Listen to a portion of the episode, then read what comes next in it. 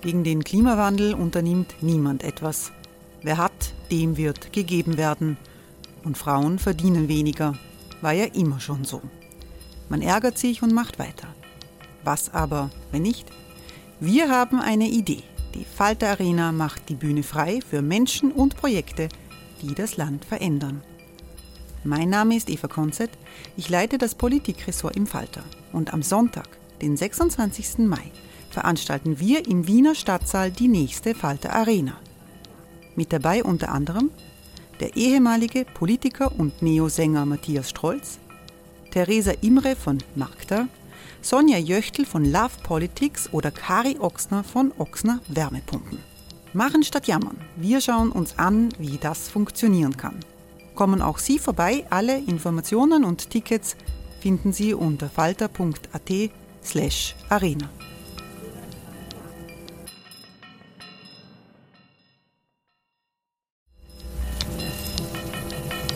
Falter-Podcasts werden durch Werbung unterstützt.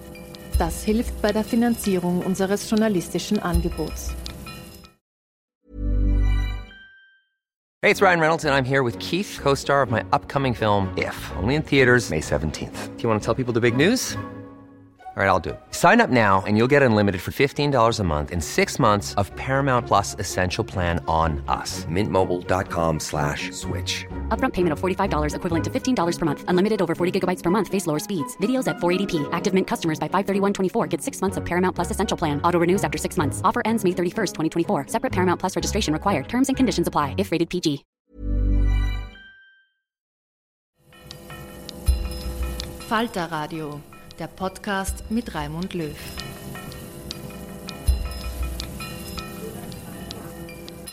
Sehr herzlich willkommen, meine Damen und Herren, im Falter Radio. Der russische Krieg gegen die Ukraine hat so viele Menschen vertrieben wie seit Jahrzehnten nicht mehr in Europa. Das Flüchtlingshilfswerk der Vereinten Nationen UNHCR zählt 4,7 Millionen Flüchtlinge. Insbesondere Polen, Ungarn, Rumänien, die Slowakei und auch Österreich sind Länder, in die die Menschen fliehen. Die Europäische Union hat schnell reagiert. Wenige Tage nach dem russischen Angriff vom 24. Februar haben die Staats- und Regierungschefs beschlossen, die sogenannte Massenzustromrichtlinie zu aktivieren, die nach dem Bürgerkrieg im ehemaligen Jugoslawien 2001 beschlossen worden war.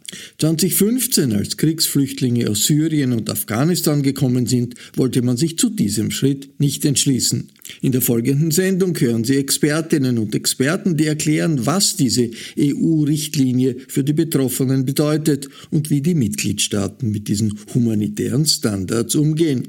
An der Online-Diskussion der Akademie der Wissenschaften am 7. April haben Margit Ammer vom Ludwig-Boltzmann-Institut für Menschenrechte, Sabine Bauer-Amin vom International Rescue Committee Landau und Albert Krahler von der Universität für Weiterbildung Krems teilgenommen. Die Diskussionsleitung hatte Rainer Bauböck von der Österreichischen Akademie der Wissenschaften inne.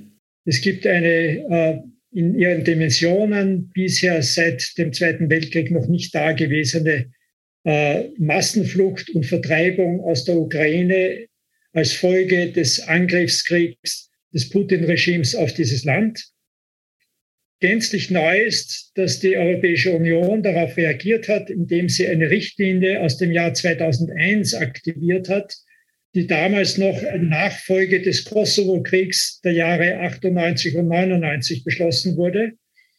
Das ist die sogenannte Massenzustromrichtlinie, die interessanterweise im Jahr 2015-16, wo es ebenfalls einen sehr großen Zustrom von Geflüchteten aus dem Nahen Osten und aus Afghanistan nach Österreich und Deutschland und Schweden und ganz Europa gegeben hat, damals nicht angewandt wurde. Diesmal hat am 3. März äh, der EU-Rat einstimmig beschlossen, diese Richtlinie jetzt in Kraft zu setzen. Und es sind auch schon einschlägige Gesetze zur Umsetzung der Richtlinie in den EU-Staaten beschlossen worden, unter anderem auch in Österreich. Die Richtlinie sieht vor, im Prinzip einen temporären Schutz auf ein Jahr mit der Möglichkeit von halbjährigen Verlängerungen äh, bis zu maximal drei Jahre. Das heißt, man weiß derzeit noch nicht, äh, wie sich die Situation entwickeln wird und ob das noch äh, weiter verlängert werden kann. Der wichtigste Inhalt der Richtlinie ist, dass die äh, Geschützten keine temporär, keine individuellen Asylverfahren durchlaufen müssen und dass die, sowohl die Außengrenzen als auch die Binnengrenzen der Europäischen Union für sie offen stehen. Das heißt, es gibt auch die Möglichkeit, nach ein, aus einem Erstaufnahmeland weiterzuwandern in ein anderes Zielland. Und drittens, dass es einen unmittelbaren Zugang zum Arbeitsmarkt geben wird. Alles das sind dramatische Unterschiede zum Umgang mit den Geflüchteten im Jahr 2016 äh, und 2015. Und wir werden das auch in der Diskussion äh, erörtern. Ich möchte jetzt äh, gleich übergehen in die Eingangsrunde mit den drei äh, Sprecherinnen äh, und äh, nur zwei Fragen in den Raum stellen. Äh, erstens, äh, die Inkraftsetzung dieser Richtlinie wird überwiegend positiv bewertet, auch als eine Lektion, die man gelernt hätte aus 2015. Hat das auch negative Aspekte? Gibt es bestimmte Gesichtspunkte, unter denen diese Richtlinie vielleicht auch nicht optimal ist äh, und andere Optionen äh, für die EU äh, gegeben gewesen wären. Und die zweite Frage ist das Prinzip der Solidarität, das jetzt auch beschworen wird. Einerseits der Solidarität zwischen den Mitgliedstaaten. Aus Ihrer Perspektive, wie wird sich das darstellen, wenn diese aus der Ukraine Geflüchteten sich ihre Zielländer selbst suchen können und sich daher sehr ungleich verteilen werden? Äh, wie könnte Solidarität zwischen den Mitgliedstaaten jetzt aussehen? Äh, und wie sieht es auch aus mit Solidarität im Sinne von Gleichbehandlung von Geflüchteten, ukrainischen Staatsbürgerinnen, Drittstaatsangehörigen aus der Ukraine, aber auch Geflüchteten aus anderen Weltregionen, die in gleicher Weise vor Krieg und vor Verfolgung fliehen? Diese Fragen sind jetzt nun mal in den Raum gestellt. Ich bitte jetzt äh, zunächst Margit Ammer in etwa zehn Minuten äh, darauf einzugehen und dann Sabine Bauer-Amin und dann äh, Albert Kahler. Ja, vielen Dank. Einen schönen guten Abend. Ähm, zur ersten Frage, also ob man die Aktivierung der Richtlinie, der totgeglaubten Richtlinie ähm, ähm, für gut befinden sollte. Meine kurze Antwort wäre ja, wenn äh, dieser temporäre Schutz so kurz wie nur möglich andauert. Ähm, grundsätzlich ähm, gibt es natürlich mehrere Optionen für Menschen aus der Ukraine. Wie auch der Rat im Umsetzungsbeschluss vom 4.3. Ähm, erwähnt, ähm, wird nur ein Teil der Menschen aus der Ukraine, die fliehen, ähm, internationalen Schutz ansuchen ähm, ein Teil ähm, Familiennachzug, ein Teil ähm, mit sich äh, Jobs suchen und ähm, über andere Aufenthaltstitel versuchen, ähm, sich ähm, ähm, ja, eine Zukunft irgendwie aufzubauen. Ähm, der Rat äh, geht davon aus, dass nur die Hälfte der Geflüchteten, sprich er hat da Zahlen ähm, in den ähm, Erwägungsgründen von 1,2 Millionen bis 3,2 Millionen, die tatsächlich um internationalen Schutz ansuchen würden oder werden. Und aus diesem Grund ähm, geht der Rat davon aus, dass die nationalen Asylverfahren ähm, nicht damit zurechtkommen würden. Und vor diesem Hintergrund halte ich es, wie gesagt, die Aktivierung für keine schlechte Idee. Aber die Gefahr, die ich sehe, ist, ähm, dass falls der Krieg andauert und falls das Maximum ausgeschöpft wird von diesen drei Jahren, dass also einfach ein zu langer ähm, Zeitraum ist, um Menschen in einer Warteposition zu äh, verharren zu lassen. Und temporärer Schutz ist nicht so eine Warteposition. Ähm, es ist jetzt nicht so, dass die Rechte ähm, von temporär Schutzberechtigten ähm, so gut ausgekleidet wären wie jene von international Schutzberechtigten. Also wenn man jetzt vergleicht, ähm, internationaler Schutz, der in der Qualifikationsrichtlinie festgelegt ist, sprich subsidiärer Schutz oder äh, Asylstatus, äh, ist mit viel weitergehenden Rechten verbunden. Ähm, Sie haben, ähm, glaube ich, äh, Rainer Baubück hat den Zugang zum Arbeitsmarkt angesprochen. Ja, in Österreich ähm, haben die Leute Zugang zum Arbeitsmarkt und zwar ohne, dass eine Arbeitsmarktprüfung durchgeführt wird. Aber die Richtlinie zum vorübergehenden Schutz sagt nicht, ähm, dass die Menschen äh, auf jeden Fall ähm, ohne Arbeitsmarktprüfung äh, Zugang zum Arbeitsmarkt haben. Also das kann in den verschiedenen Mitgliedstaaten sehr unterschiedlich ausgestaltet sein. Ähm, also in, in, der Richtlinie zum Beispiel ist die Rede davon, dass äh, die Mitgliedstaaten die Möglichkeit haben, ähm, andere Gruppen von Drittstaatsangehörigen hier zu bevorzugen vor den temporär Schutzberechtigten. Insofern ähm, glaube ich, ähm, ja, und es gibt noch viele andere Beispiele, wo zu sehen ist, dass ähm, dieser temporäre Schutz, der zwar der Status sicher ein besserer ist als jener von Asylsuchenden, das muss man schon mal klar festhalten, ja. Ähm, aber Letztendlich ist temporärer Schutz basiert ja nicht auf internationalen Verpflichtungen und das ist ein ganz wesentlicher Punkt bei der Sache. Ähm, viele ähm, Kommentatoren haben auch schon gemeint, ja, also temporärer Schutz äh, hat sehr viel mit einem Gnadenakt eines Staats zu tun, im Vergleich eben zum internationalen Schutz, der auf Verpflichtungen wie der Genfer Flüchtlingskonvention oder internationalen Menschenrechtsverträgen beruht, ähm, was viel mehr mit Rechtssicherheit zu tun hat. Und letztendlich, eben wenn der Krieg andauert, brauchen die Menschen eine längerfristige Perspektive, die dieser temporäre Schutz eben nicht bietet, ganz klar nicht bietet. Und die Gefahr bei dieser Richtlinie zum vorübergehenden Schutz, die Gefahr, die ich sehe, ist, dass, der, dass die Richtlinie es zwar temporär Schutzberechtigten erlaubt, einen Antrag auf internationalen Schutz zu stellen, aber es gleichzeitig den Mitgliedstaaten ermöglicht, ähm, dass diese vorsehen, dass ähm, ein Status als Asyl, Asylsuchender und temporär Schutzberechtigter nicht kumuliert wird. Und wir sehen in Österreich, gibt es eine Bestimmung im Asylgesetz, ähm, wonach ähm, die Frist im Asylverfahren gehemmt wird, ja, wenn ein Asylantrag von einem temporär Schutzberechtigten gestellt wird. Ähm, und hier sieht man auch schon ganz gut, da gibt es ganz viele rechtliche Fragestellungen, die offen sind. Und weil es ein neuer Rechtsakt ist, der noch nie angewandt wurde, die Mitgliedstaaten und die EU vor große Herausforderungen stellen wird. Rechtliche Herausforderungen und praktische Herausforderungen. Also bei der Qualifikationsrichtlinie, das ist ein Instrument, das hat sich über mehr als 20 Jahre entwickelt. Hier gibt es Rechtsprechung vom EuGH, Rechtsprechung von nationaler Ebene. Ähm, es gibt viel praktische Erfahrung, nicht zuletzt auch die ähm, EASO oder die nun äh, EU-Asylunterstützungsagentur, da ist viel Arbeit geleistet worden, um die Praxis ein bisschen aneinander heranzuführen zwischen den EU-Mitgliedstaaten. Hier haben wir es mit einem völlig neuen Instrument zu tun, wo den ähm, Mitgliedstaaten jegliche Erfahrungswerte fehlen. Und ich habe gestern nur kurz bei einer Podiumsdiskussion zur Situation in Deutschland zugehört, ähm, also es, ist, es, ist, es sind wirklich sehr viele Fragestellungen offen. Auch zum Beispiel die Fragestellung, na, was passiert denn nach dem temporären Schutz? Weil ähm, das, ähm, ähm, also die EU-Rechtsakte zum Beispiel betreffend ähm, reguläre Migration äh, schließen teilweise temporär Schutzberechtigte aus, also zum Beispiel die Blue Card Directive oder auch die, ähm, die Richtlinie in Bezug auf Aufenthaltstitel für Drittstaatsangehörige hinsichtlich Studium oder Forschungsaufenthalte, Praktika und so weiter.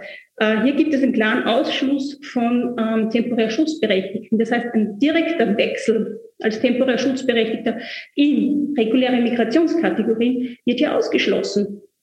Ähm, natürlich kann man sagen, vielleicht gibt es dann äh, letztendlich ähm, Zwischenlösungen, dass dazwischen ein nationaler Aufenthaltstitel gewährt, gewährt, ähm, gewährt wird und dass, eine, äh, dass, äh, dass ein Wechsel dann möglich ist. Gut, also das sind alles offene Fragen. Ähm, genau, also das war jetzt ähm, einmal so eine Antwort auf den ersten Part. Also die kurze Antwort, wie gesagt, ist temporärer Schutz. Ja, gut. Also vor allem kein, man muss sich kein Asylverfahren antun, man muss sich Dublin nicht antun. Also Free Choice wirklich ähm, toll. Aber temporärer Schutz, wie gesagt, soll eigentlich nur so kurz wie möglich dauern. Und da finde ich eigentlich den Kommissionsvorschlag aus 2020 für eine Verordnung, mit der temporärer Schutz abgeschafft werden sollte und ersetzt werden durch Immediate Protection, eigentlich nicht schlecht. Da wird vorgesehen, ähm, dass in solchen Krisensituationen Immediate Protection, also ein sofortiger Schutzstatus gewährt wird, der mit den Rechten ähnlich ist wie subsidiärer Schutzstatus. Aber ähm, ähm, es wird ähm, zumindest ähm, das Asylverfahren für, nur für maximal ein Jahr gehemmt. Und das ist ein wichtiger Punkt, finde ich. Also da sind die Leute zumindest der Schiene zu internationalen Schutz drinnen. Ähm, zum zweiten, zur zweiten Frage, äh, Solidarität zwischen den Mitgliedstaaten ja, schwierige Frage. Also grundsätzlich, ähm, das Konzept der Solidarität findet sich im EU-Primärrecht und ähm, wird auch immer wieder bemüht, auch in EU-sekundärrechtlichen Instrumenten, ähm, nicht zuletzt aber auch in äh, Entscheidungen ähm, des Rats 2015, um Schutzsuchende aufzuteilen, also eben nach der schwierigen Situation aus 2015, 2016, wo eben die, die temporäre, also die Richtlinie zum temporären Schutz eben nicht aktiviert wurde. Stattdessen hat man versucht, Schutzsuchende von Griechenland und Italien auf andere Mitgliedstaaten aufzuteilen. Das war die zweite Entscheidung, das war ähm, rechtlich verbindlich.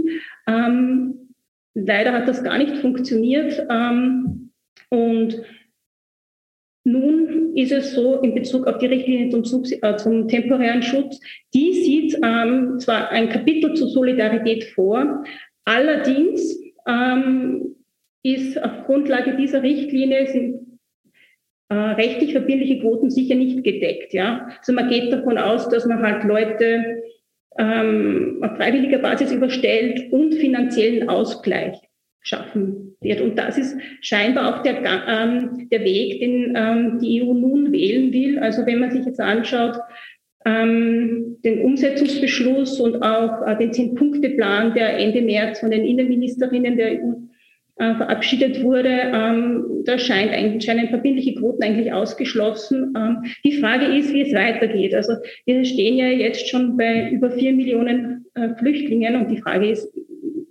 ob sich die Situation ähm, irgendwann ändert. Wie gesagt, Free Choice ist, ist eigentlich grundsätzlich wunderbar. Die Frage ist, wenn die Umsetzung der Richtlinie halt auch sehr unterschiedlich aussieht in den Mitgliedstaaten, Beispiel Zugang zum Arbeitsmarkt, Zugang zu Sozialleistungen und so weiter. Die Frage ist, ob, ob sich die Leute dann gleichmäßig aufteilen auf die Mitgliedstaaten oder ob das eben nicht passiert. Und ähm, ich, ich bin etwas skeptisch, ob, ob, ähm, ob das dann funktioniert, nur mit finanziellen Anreizen und ähm, mit der freien Wahlmöglichkeit. Ähm, ich, ich höre jetzt mal auf. Ich hätte noch einiges zu sagen, aber dann gerne in der nächsten Runde. Ja, wir, wir, kommen dann sicher noch in eine zweite Runde. Ich wollte nur ganz kurz sagen, mir ist, äh, wie Sie gesprochen haben, sofort eingefallen, dass es natürlich auch im Bosnienkrieg äh, einen temporären Schutz äh, gegeben hat, der dann in vielen Staaten wie auch in Österreich irgendwie repariert worden ist und in eine dauerhafte Aufenthaltsbewilligung übergeführt wurde. Also möglicherweise ist das, was wir uns jetzt auch vorstellen oder wünschen müssten für den Fall, äh, dass eine Rückkehr nicht möglich ist, weil das ist natürlich die Absicht des temporären Schutzes. Man sagt, die Leute wollen zurückkehren und äh, sollen hier nur vorübergehend Schutz finden, bis sie das auch können. Ich leite jetzt aber gleich weiter an die Frau Bauer-Amin und bitte Sie auch um äh, die Beantwortung dieser eingangs gestellten Fragen. Sehr gern. Und ich würde da auch weiterbauen an dem Argument, das äh, Margit Ammer vorhin gebracht hat, mit den Schwierigkeiten, die die Aktivierung der Direktive mit sich bringt in praktischer Hinsicht und einmal einen Blick auf die NGO-Landschaft werfen. Ähm, da würde ich zunächst einmal gerne auf dieses Zuständigkeits- und dieses Hierarchienproblem, ähm, das wir sehen, dadurch, dass verschiedene humanitäre Akteure jetzt vor Ort sind, eingehen. Und warum ich das so prominent jetzt an den Ansatz meines Statements setze, obwohl es ja eigentlich nur indirekt mit der Direktive zu tun hat, wird aber gleich klar. Ähm, wir haben die Situation, dass wir lokale NGOs, ähm, nationale NGOs, aber eben auch die EU-Nachbarschaftshilfe, die EU-Crisis Response, also die von CARE und REACT, aber auch UN-Organisationen ähm, äh, aktiv haben in der Situation. Die Ukraine hatte vor Ausbruch des Krieges 18 UN-Organisationen präsent im Land. Die Länderbüros waren aber nicht gewappnet für eine Krisensituation, haben dadurch reagiert, dass erstmal eigene Angestellte evakuiert wurden und haben auch teilweise sehr spät reagiert. Gleichzeitig haben wir aber eine sehr große Spendenbereitschaft für die Nothilfe in der Ukraine, die eben hauptsächlich an diese großen Organisationen gegangen ist. Parallel dazu gibt es eben funktionierende EU-Systeme, die Nachbarschaftshilfe CARE und REACT. Und wir haben nationale oder lokale NGOs, die viel schneller reagieren konnten, die eben nicht diese Möglichkeit hatten, dass sie, dass sie von dieser Nothilfe äh, zu Beginn zumindest profitiert haben, aber trotzdem eine sehr tragende Rolle gespielt haben. Ähm, und wir wissen, dass diese, diese ukrainischen NGOs eine sehr große Rolle gespielt haben, eine Schlüsselrolle gespielt haben, seit 2014 bereits in der Reaktion auf das, was im Osten der Ukraine passiert ist. Ähm, und was wir auch sehen, ist, dass es eine Unmenge an Freiwilligen gibt, die teilweise aber nicht geschult sind für die Themen Vetting, Safeguarding, Menschenhandel und so weiter. Und was hier geschieht, ist, was die DFSA eine Autocracy nennt, also quasi eine eine Art Regime, das hier entsteht aus der, der chaotischen Situation, in der man auf den Moment reagiert, aber äh, teilweise die Logiken noch nicht zu Ende gedacht sind. Was wir auch sehen, ist, dass große Organisationen teilweise die kleineren verdrängen und dass diese Humanitarian Response der UN eigentlich für Kontexte geschaffen ist, in denen es eben keine ausgedehnte Zivilgesellschaft und keine staatlichen Mechanismen gibt. Das haben wir aber sowohl in der Ukraine, in den anderen Staaten als auch in anderen EU-Ländern, die natürlich jetzt auch aktiviert sind über die ähm, Aktivierung der Direktive. Ähm, das heißt, wir haben hier unterschiedliche Logiken, die eigentlich nicht miteinander korrespondieren und nicht auf den Kontext angepasst sind. Und nur ein kleines Beispiel ist jetzt keine UN-Organisation, aber trotzdem ein großer Player. Äh, beispielsweise wird gerade ein, ein äh, militärischer Einsatz ähm, in, der, in Rumänien zur Unterstützung der Geflüchteten vorbereitet. Das soll an der Grenze ein großes Feldlazarett errichtet werden. Skurrilerweise gibt es aber in unmittelbarer Nähe eine renommierte, gut funktionierende Uniklinik, die noch Kapazitäten hat. Ne? Also wir sehen, dass diese Kontexte eigentlich nicht aufeinander angepasst sind. Und jetzt kommen wir zur Problematik in der Umsetzung der Richtlinie. Denn was wir jetzt sehen ist, dass eigentlich ähm, die, das, die, der Großteil der Verantwortung auf den NGOs, auf diesen kleinen nationalen, aber auch lokalen NGOs, auf der Zivilgesellschaft liegt. Ähm, die Richtlinie, die Aktivierung der Richtlinie hat ja auch den Zweck, ähm, die, die Asylsysteme vor der Überlastung zu schützen. Hey, it's Ryan Reynolds and I'm here with Keith, co-star of my upcoming film If, only in theaters May 17th. Do you want to tell people the big news? All right, I'll do it. Sign up now and you'll get unlimited for $15 a month in six months of Paramount Plus Essential Plan on us. Mintmobile.com slash switch. Upfront payment of $45 equivalent to $15 per month. Unlimited over 40 gigabytes per month. Face lower speeds. Videos at 480p. Active Mint customers by 531.24 get six months of Paramount Plus Essential Plan. Auto renews after six months. Offer ends May 31st, 2024. Separate Paramount Plus registration required. Terms and conditions apply if rated PG.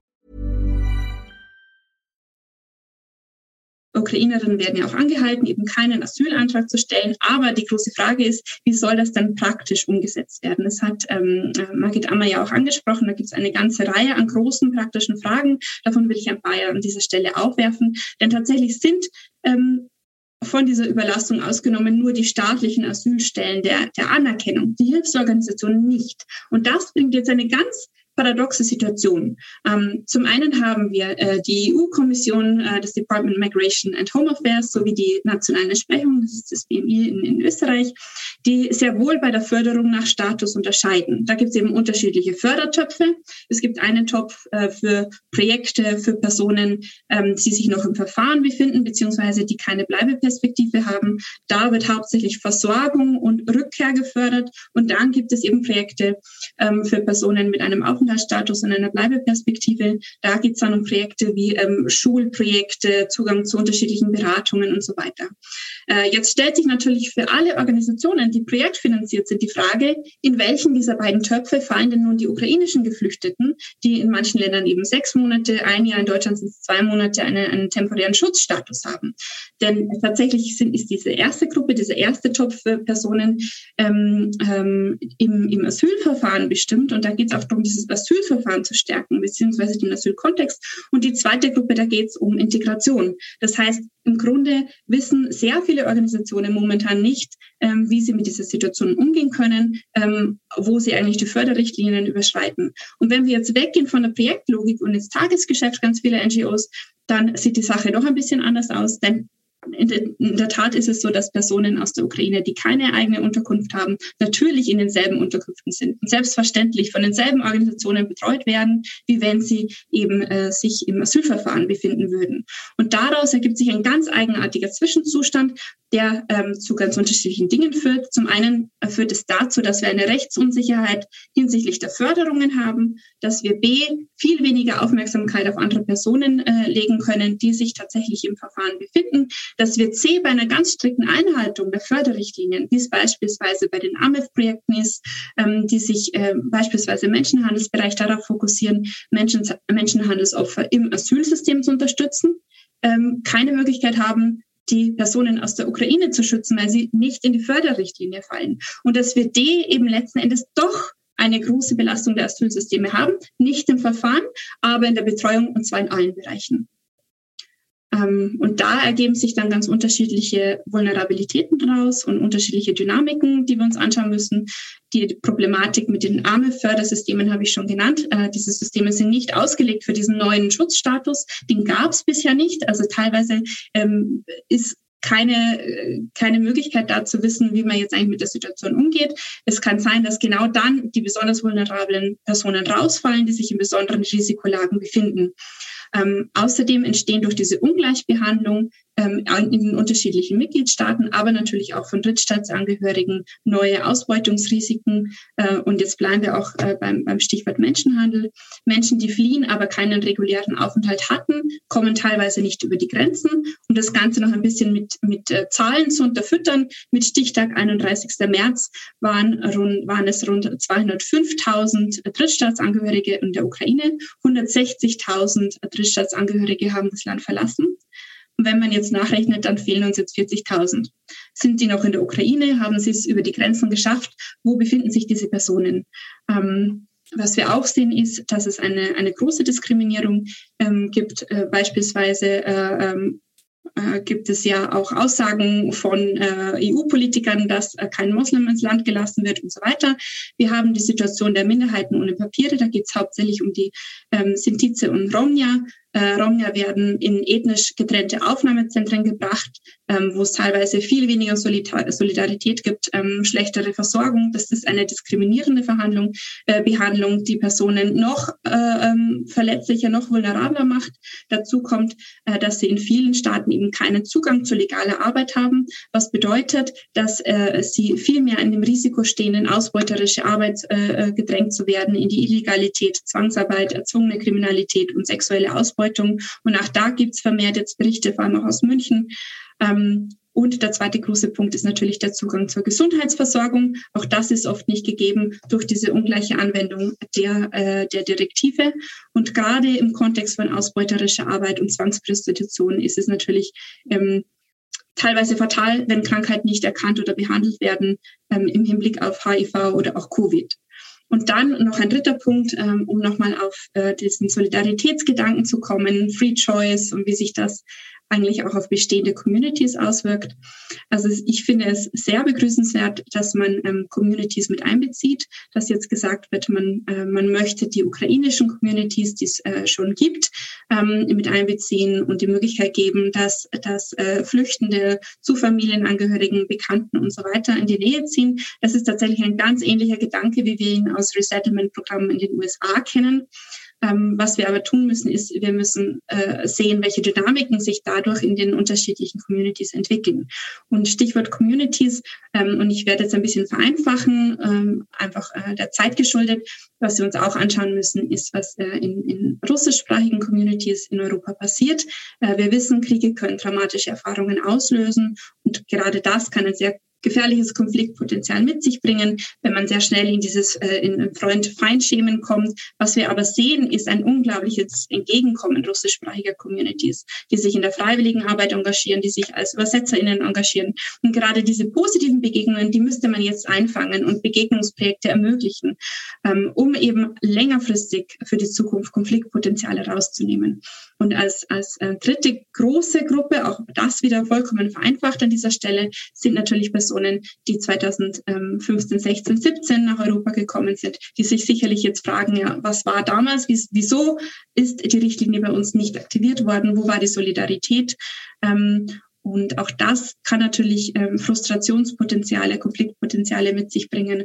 Und da ist jetzt, ähm, da liegt es jetzt daran, dass man diese Communities abholt, dass man sie mit einbezieht, dass man diese Erfahrungen, die sie selbst gemacht haben, als Expertise sieht und hier Jobmöglichkeiten schafft, um auch hier ähm, längerfristig ähm, Konfliktpotenziale rauszunehmen.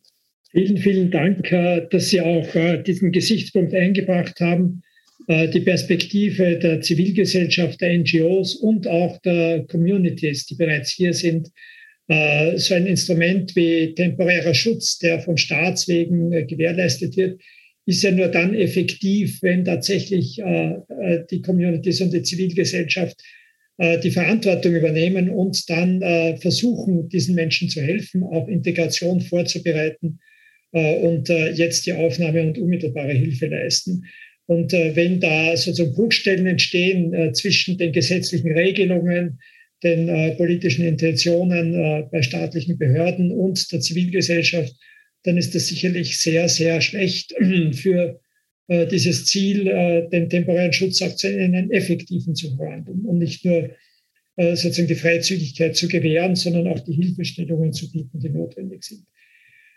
Ich äh, gebe jetzt gleich weiter an den Politikwissenschaftler in der Runde, Albert Kahler, und bitte ihn um seine Einschätzung. Ja, danke und auch guten Abend von meiner Seite. Äh, ich möchte ähm, den Blick ein bisschen lenken auf, auf ja, andere, ähm, breitere Aspekte, unter anderem auch die Geschichte dieser Richtlinie. Ähm, und wenn man sich das, also das ist ja ein, eines der interessanten Punkte, äh, die ich finde, ist auch, dass das eigentlich eine Richtlinie ist, die eigentlich schon tot geglaubt war, äh, die schon seit äh, ja mehr als, als zehn Jahren äh, in, der, in der wissenschaftlichen Diskussion zwar immer wieder erwähnt wird, äh, sozusagen als mögliche äh, Antwort auf Krisen, äh, auch äh, nicht politischer Art, äh, also zum Beispiel Stichwort äh, Klimaflüchtlinge, ähm, aber eigentlich äh, niemand mehr erwartet hat, äh, dass die aktiviert wird. Das Zweite ist, wenn man so auf die Geschichte der Richtlinie äh, schaut, dann ist das äh, die erste ähm, asylrechtliche äh, Richtlinie, die verabschiedet worden ist. Also sozusagen noch bevor die, die, die Qualifikationsrichtlinie und die Verfahrensrichtlinie äh, und die Aufnahmerichtlinie verabschiedet worden ist und äh, ist rechtlich sozusagen auch nicht abgestimmt äh, gestimmt darauf. Die, die, die äh, äh, basiert noch auf einer Diskussion, äh, die sich sozusagen entlang der 1990er Jahre ähm, entlang handelt, gehandelt hat. Und, und eigentlich, äh, also Kosovo war sozusagen noch einmal ein, ein, ein Impetus, dass die Richtlinie dann tatsächlich auch ähm, verhandelt und, und äh, verabschiedet worden ist. Äh, aber die Diskussion selbst hat schon unmittelbar äh, nach Bosnien begonnen, wo eben, äh, wie du schon erwähnt hast, äh, einige Staaten sehr unterschiedliche Systeme von temporären Schutz äh, eingerichtet haben. Also in Österreich war das ja so, dass, das, dass, das, äh, dass der temporäre Schutz zunächst kein Arbeitszugang, Arbeitsmarktzugang zum Beispiel ähm, äh, beinhaltet hat. Der ist dann erst sozusagen nach, im Nachhinein äh, gewährt worden. Ähm, und das waren Ad-Hoc-Lösungen, die äh, teilweise mit speziellen Gesetzen und teilweise eben äh, äh, unter äh, Benutzung von bestehenden Rechtsmöglichkeiten umgesetzt worden ist und wo sozusagen dann auf europäischer Ebene die Diskussion war, äh, ob man dann nicht was äh, Gemeinsames, also eine, eine, eine ja, koordinierte Version von so einem temporären Schutz ähm, und gestalten, ausgestalten könnte. Ein wesentlicher Aspekt damals war auch schon der außenpolitische Aspekt, äh, äh, die Reaktion auf eine Krise, äh, wie man äh, außenpolitisch auf eine Krise in einer Region reagiert. Ähm, in, in der Bosnien- und Kosovo-Krise gab es ja auch ähm, dann, also vor allem in, in, in der Kosovo-Krise gab es ja auch Umsiedlungen im großen, ähm, großen Ausmaß. Ähm, und äh, war dann sozusagen sehr stark auch einer, einer humanitären, außenpolitischen Logik geschuldet und gar nicht so sehr einer Schutzlogik. Äh, und das ist, glaube ich, sozusagen wichtig auch bei der, bei der Genese der, der, der Richtlinie zu, zu beachten, dass es jetzt ähm, sehr stark um eine, eine humanitäre Antwort auf, auf ein Problem gibt, das asylpolitisch vor allem das Ziel hatte, ähm, die, einen, einen, eine Überlastung von Asylsystemen zu ähm, verhindern. Also deswegen sozusagen ist, ist, äh, werden die Leute aus dem Asylverfahren rausgenommen und, man geht, äh, und, und äh, ein, ein de facto äh, Schutz gewährt, äh, der, wenn man das jetzt irgendwie in globale Perspektive äh, betrachtet, ja eigentlich die regelt. Ähm, also in, in, in den meisten afrikanischen, asiatischen Staaten, äh, auch in Lateinamerika, äh, gibt es diese individuellen äh, Asylverfahren in dieser Weise eigentlich nicht ähm, oder nur sehr eingeschränkt über, über Registrierungsverfahren, die die UNHCR durchführt. Äh, und so kollektive, gruppenbezogene äh, Schutzmechanismen sind eigentlich die Regel. Ähm, das war mal sozusagen ein Punkt, den, den, äh, den ich erwähnen wollte. Was, was, ähm, äh, was jetzt noch ein, ein, ein zweiter Punkt ist, also ein, ein Punkt, den, äh, den ich äh, machen will hier, ist auf jeden Fall, dass auch hier, glaube ich, der außenpolitische Aspekt ganz wesentlich ist. Also dass es halt die, die Aktivierung der Richtlinie ein paar Tage nach der Invasion äh, ist, äh, als, auch als Antwort auf die, auf die russische äh, Invasion zu verstehen und äh, zwar auch, aber nicht nur eine Antwort auf die, auf die praktische Frage der, der, der Aufnahme und, und Unterbringung von Geflüchteten. Äh, ein, ein, ein, zweiter Aspekt, der für mich wesentlich erscheint, ist äh, das spezielle Profil auch von ukrainischen Geflüchteten. Äh, also es gab vor kurzem, glaube ich, in Deutschland eine Erhebung, dass, dass 80 äh, Prozent der geflüchteten äh, Frauen ähm, beziehungsweise ähm, Kinder sind. Ähm, äh, Kinder und, und da wieder ähm, viele Mädchen und, ähm, und sozusagen, äh, durch ein, ein sehr hoher Anteil von getrennten Familien. Was, äh, was dann natürlich auf der Seite auch von den Geflüchteten heißt, dass, äh, dass da eine sehr starke Rückkehrerwartung auch da ist also, und, und Hoffnung, dass es ein, tatsächlich eine temporäre Phase ist, äh, die, die relativ schnell vorbeigeht. Und jetzt im Vergleich zu 2015 zum Beispiel hatten wir da eine ganz andere Situation, wo wir, wo wir ähm, zwar auch äh, einen Teil von Personen hatten, äh, die unmittelbar aus äh, Konfliktsituationen äh, anreisten, aber einen sehr hohen Teil, die über die Zwischenstation Libanon, äh, Türkei oder andere Länder äh, gekommen sind. Äh, und selbst bei denen, die sozusagen unmittelbar aus Konfliktsituationen gekommen sind, sozusagen die Erwartung, dass der Konflikt in Bälle, in Bälle äh, friedlich beigelegt wird oder dass es eine Zukunft im Land gibt, einfach äh, nicht mehr da war. Also da war sozusagen die Bleibeperspektive ganz, ganz zentral, was dann auch sozusagen äh, die schon auch zu einem Gutteil die Reaktion der, der europäischen Staaten auf den Zustrom 2015, ähm, 2015 bedarf. Was, glaube ich, ähm, auch äh, sehr wichtig ist äh, in, in der Diskussion, und das ist auch schon angesprochen worden, ist, ist natürlich, dass, dass, dass Differenzierungen auch äh, entlang von Nationalität, ähm, Ethnizität, Herkunft gemacht werden, also um, wo, wo ja äh, manche Wortmeldungen von osteuropäischen Politikern äh, und auch österreichischen Politikern, muss man in dem Kontext sagen, ähm, ja ganz klar davon sprechen, sozusagen die, die, die Nähe ist jetzt nicht nur eine rein geografische Nähe, sondern die Personen sind ähnlicher wie wir. Ähm, das mag zu einem, zu einem gewissen Grad sozusagen nachvollziehbar sein, wenn man sieht, dass Menschen in eine U-Bahn-Station flüchten oder so. Man kann sich selber irgendwie hineinvisualisieren, wie man, wie man in eine, in eine so eine Situation, äh, dass man in so eine Situation äh, hineinkommt. Äh, aber es ist auch schon sehr stark äh, mit Rassismus und, und, und Ausgrenzung verbunden. Ähm, und sagen die, die, die, die, die die Aufnahmebereitschaft der, auch gerade der, der osteuropäischen Länder hat natürlich jetzt auch, äh, ist, ist sozusagen politisch dann gleichzeitig auch wieder ein, ein, ein weiterer äh, Impetus, ein weiter ausgrenzend zu sein gegenüber anderen ähm, äh, Flüchtlingsgruppen. Ähm, und wie sich das sozusagen weiterentwickelt, das, das wird man auch sehen. Es ist ja auch äh, interessanterweise ist, also äh, weil, weil die Situation von Drittstaatsangehörigen ähm, angesprochen wurde, äh, ist. Und äh, die sind ja so ein, die, die besondere Situation von, von Ukrainern ist ja auch, dass die Ukraine ja zu einem gewissen Grad ins Freizügigkeitsregime der äh, EU integriert ist durch die, das, die Visaliberalisierung und die Möglichkeit, eben, äh, innerhalb von 90 Tagen äh, in, in jedes EU-Land einzureisen also die Teil dieser, dieser Visaliberalisierung sind. ähm, was eben diesen, diesen Free Choice ermöglicht. Also das, das hat zwar sozusagen in der temporären Phase des Sommer, des, des, langen Sommers der, der Migration 2015 aufgegeben, aber das war sozusagen eine Tolerierung von, äh, von Sekundärmigration, aber keine, äh, keine äh, rechtlich äh, äh gesicherte, äh, wo sozusagen auch äh, ähnliche Angebote, zum Beispiel von öffentlichen Transportunternehmen, die ÖBB hat auch damals Züge zur Verfügung gestellt und, und Geflüchtete gratis transportiert. transportiert.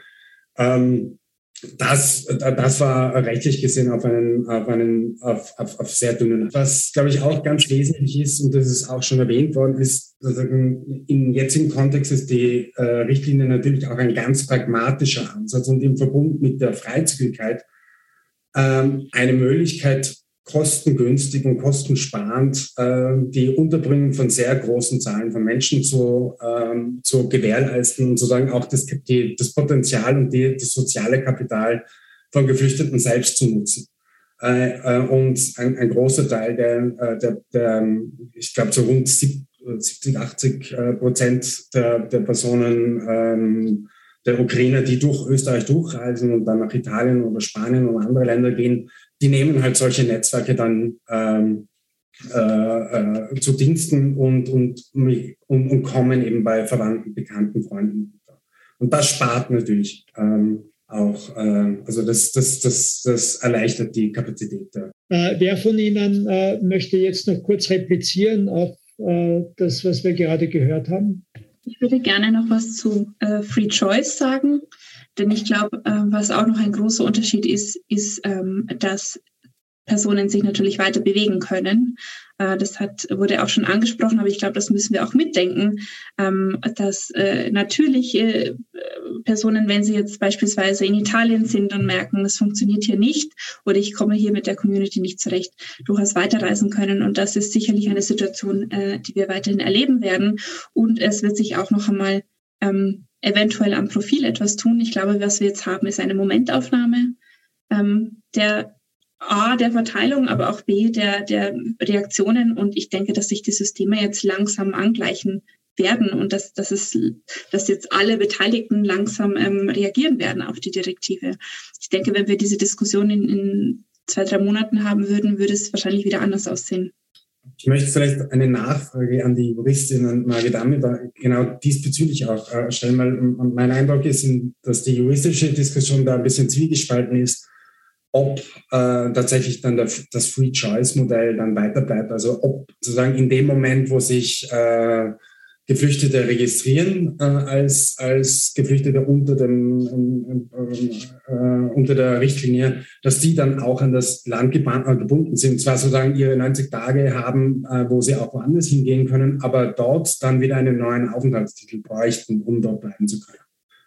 Äh, also das ist, das ist eine Frage. Und die zweite Frage besteht, habe ich in, in Bezug auf den Zugang zu Asyl in, in, die Richtlinie legt ja fest, dass der, dass, dass der Zugang zu Asyl gewährt bleiben soll. Und, und da ist jetzt äh, für mich auch die praktische Frage, hätten die Leute jetzt, jetzt aktuell Zugang dazu oder, oder äh, könnten, könnten Mitgliedstaaten dann ablehnen? Oder was, sozusagen, was sind die Bedingungen, unter denen dann der Zugang besteht. Ja, zu, zu Free Choice. Es stimmt, die Leute, auch wenn sie sich schon registriert haben in einem Mitgliedstaat, haben das Recht, eigentlich ähm, in einen anderen Mitgliedstaat weiterzuziehen.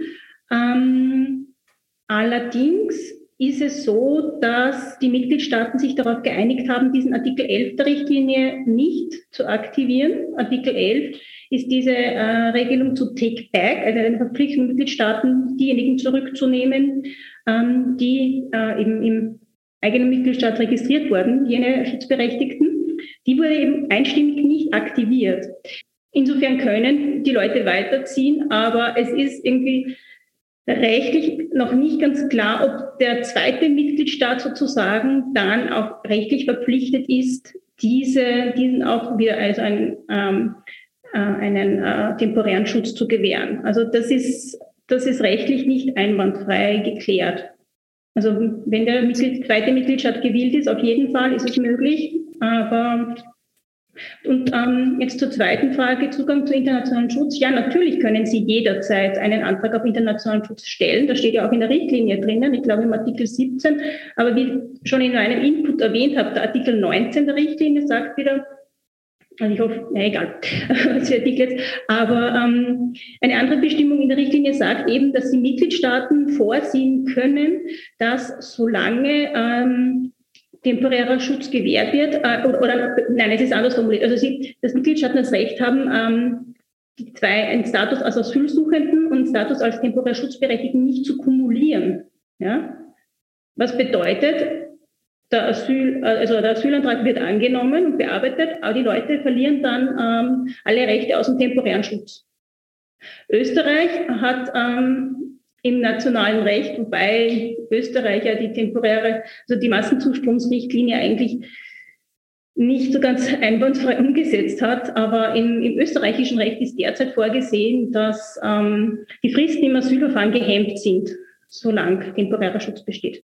Wie es in anderen Mitgliedstaaten diesbezüglich aussieht, ähm, weiß ich nicht oder weiß ich noch nicht. Aber grundsätzlich ist der Zugang gewährt. Aber ich habe den Eindruck, dass die Bestimmungen der Richtlinie ähm, es teilweise unattraktiv machen, um internationalen Schutz anzusuchen. Ich nehme an, dass äh, diese Unklarheit, was passiert, wenn ich mich in einem Mitgliedstaat registriere und ich habe das Recht, in einen anderen weiterzuwandern, auch eine äh, Erklärung dafür bietet, warum in Österreich es sehr viel mehr Ankünfte gibt, dass Menschen sich registrieren. Das hat wahrscheinlich auch mit äh, Engpässen zu tun äh, im behördlichen Verfahren der Registrierung, aber möglicherweise überlegen sich die Leute auch subjektiv. Entweder sie wollen möglichst rasch wieder zurückkehren, auch das findet ja zum Teil bereits statt, äh, oder sie wollen sich nicht in einem Land registrieren, in dem sie überhaupt nicht die Absicht haben zu bleiben, äh, sondern lieber dort, wo sie Verwandte haben, Familie haben, äh, größere ukrainische Communities vorfinden und es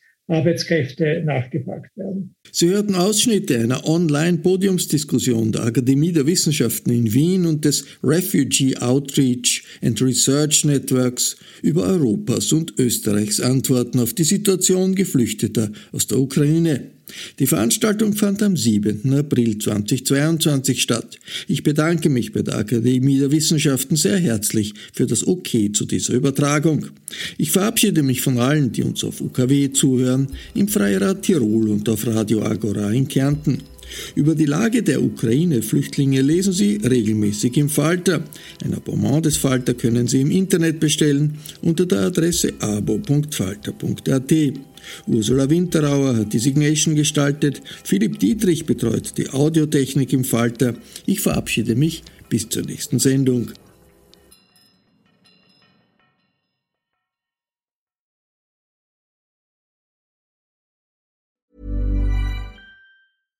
This message comes from BOF sponsor eBay. You'll know real when you get it. It'll say eBay Authenticity Guarantee. And you'll feel it. Maybe it's a head turning handbag, a watch that says it all, jewelry that makes you look like the gem, or sneakers and streetwear so fresh every step feels fly. eBay gets it.